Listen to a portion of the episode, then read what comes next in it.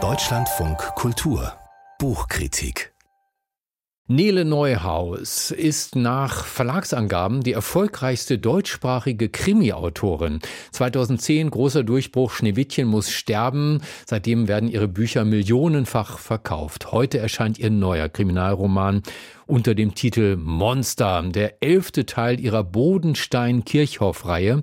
Die spielt im Taunus und Sonja Hartel, Krimi-Expertin, hat das gelesen. Guten Morgen erstmal. Guten Morgen. Für diejenigen, die noch nie einen Nele Neuhaus-Krimi gelesen haben, wie mich, was macht diese Reihe aus?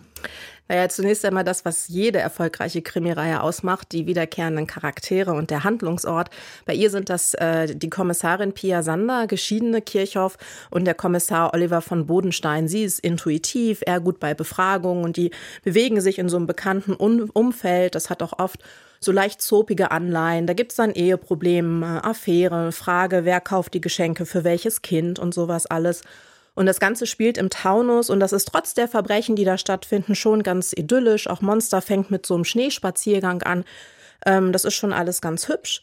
Was Nele Neuhaus aber vor allem macht, ist, dass sie Gewalt weitgehend ausspart. Und damit meine ich jetzt nicht, dass sie die Leichen nicht minutiös beschreibt, sondern da gibt's auch so keine ästhetische oder literarische Reflexion der Gewalttat, es gibt halt einfach Menschen, die sind tot und die Morde müssen aufgeklärt werden. Und sie hat immer unglaublich viele Figuren, die aber meist auch recht oberflächlich bleiben. Und sie hat ganz viele Zusammenfassungen und Wiederholungen in ihren Romanen. Das heißt, wenn ich das so immer jeden Tag 20 Minuten in der Bahn lese, habe ich keine Sorge, dass ich irgendwas verpasse, weil alles nochmal wiederholt wird oder im Zweifelsfall auch erklärt. Verstehe. Also Monster, so heißt der neueste Teil dieser Reihe, muss man sagen. Worum geht's in Monster? Mm, der Ausgangspunkt ist wie immer ein Mordfall. Eine 16-Jährige wird tot aufgefunden und an ihrer Leiche wird dann die DNA eines Asylbewerbers gefunden, der vor kurzem aus der U-Haft freigelassen wurde obwohl er verdächtigt wird, eine Klassenkameradin vergewaltigt zu haben. Und die Polizei will ihn vernehmen, kann ihn aber nicht finden, ähm, macht dann einen öffentlichen Aufruf und dann sprich, bricht natürlich die große Hysterie los. Und schon bald gibt es eine weitere Leiche. Das ist ein Mann, der seine Strafe wegen eines Totschlags schon abgesessen hat. Und da, ja, das führt dann zu so einer zu einer Verschwörung, aber zu viel will ich auch nicht verraten. Aber eine Sache sage ich noch, es gibt dann auch noch einen Jugendrichter, der die Nase davon voll hat, wie die Verfahren bei ihm im Gerichtssaal laufen und der plant auch. Ist ja durchaus ein brisantes Thema, Verbrechen, an denen Asylbewerber oder Geflüchtete beteiligt sind. Wie erzählt Nele Neuhaus davon? Ja, da war ich auch positiv überrascht, weil Nele Neuhaus immer sagt, sie will nur unterhalten. Nun weiß ich nicht, ob es überhaupt geht, nur zu unterhalten, aber das ist für sie schon ein sehr politisches Thema aber sie behandelt es wie letztlich jedes andere Thema in ihrem Kriminalroman. Und zwar durch unglaublich viele Figuren, die jeder hat eine Meinung, jeder stellt eine Behauptung auf. Und beim Lesen kann ich mich an die dranhängen, die halt meiner Meinung am meisten entspricht. Und nun sind ja diese Taunus-Krimis generell eher konservativ und auch sehr konventionell, aber hier hätte ich mir ein bisschen mehr, ich glaube, ein bisschen mehr Haltung gewünscht, denn dieser ganze, also dieser durchgehende Handlungsstrang ist auch die Überforderung der Justiz und das ist schon auch ein brisantes Thema. Aber kann man das innerhalb eines Kriminalromans, die Justiz kritisieren oder auch die Polizei? Ich meine, meist geht es doch auch im Tatort ja immer nur darum, dass am Ende die Ermittler die Wahrheit rausfinden. Ne? Also es, es, ist nicht einfach, gerade im Kriminalroman, aber es geht natürlich schon. Das hat Frank Göre schon in der Kiez-Trilogie in den 80er Jahren gezeigt und es gibt auch international viele Beispiele. Aber das sind schon literarisch andere Kaliber als das, was Nele Neuhaus macht.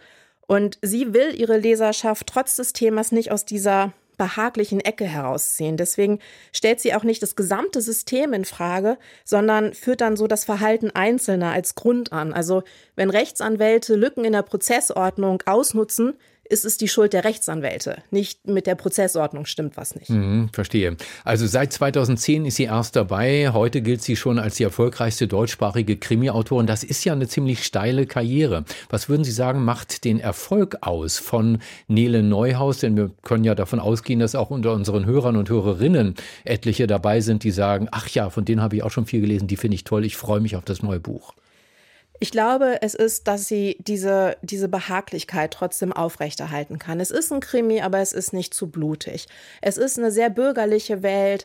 Es ist eine sehr, was ich schon gesagt habe, eine sehr konservative Welt. Also hier ist es noch ungewöhnlich, dass sich Mädchen für Fußball interessieren. Und wenn der Mann nicht die Weihnachtsgeschenke besorgt, dann macht es die Praktikantin. Und da kann ich mich auch als Nicht-Krimi-Leserin, kann ich das lesen wie so ein Unterhaltungsroman mit ein paar Mordfällen dazu. Und sie, sie schafft es dann auch immer so Fragen einzubauen, die sich ihre ermittelnden Figuren stellen, wo ich mir dann denke, gut, aber das, die sollte doch dein Roman beantworten. Ähm, aber damit steuert sie natürlich auch die Rezeption, dass man auf der Handlung ähm, bleibt. Und deswegen kann man das einfach so in kurzen Häppchen weglesen. Sonja Hartl, herzlichen Dank über den neuen Roman von Nele Neuhaus. Der heißt Monster, erscheint bei Ulstein, 556 Seiten, kosten sie Buchhandel 24,99 Euro.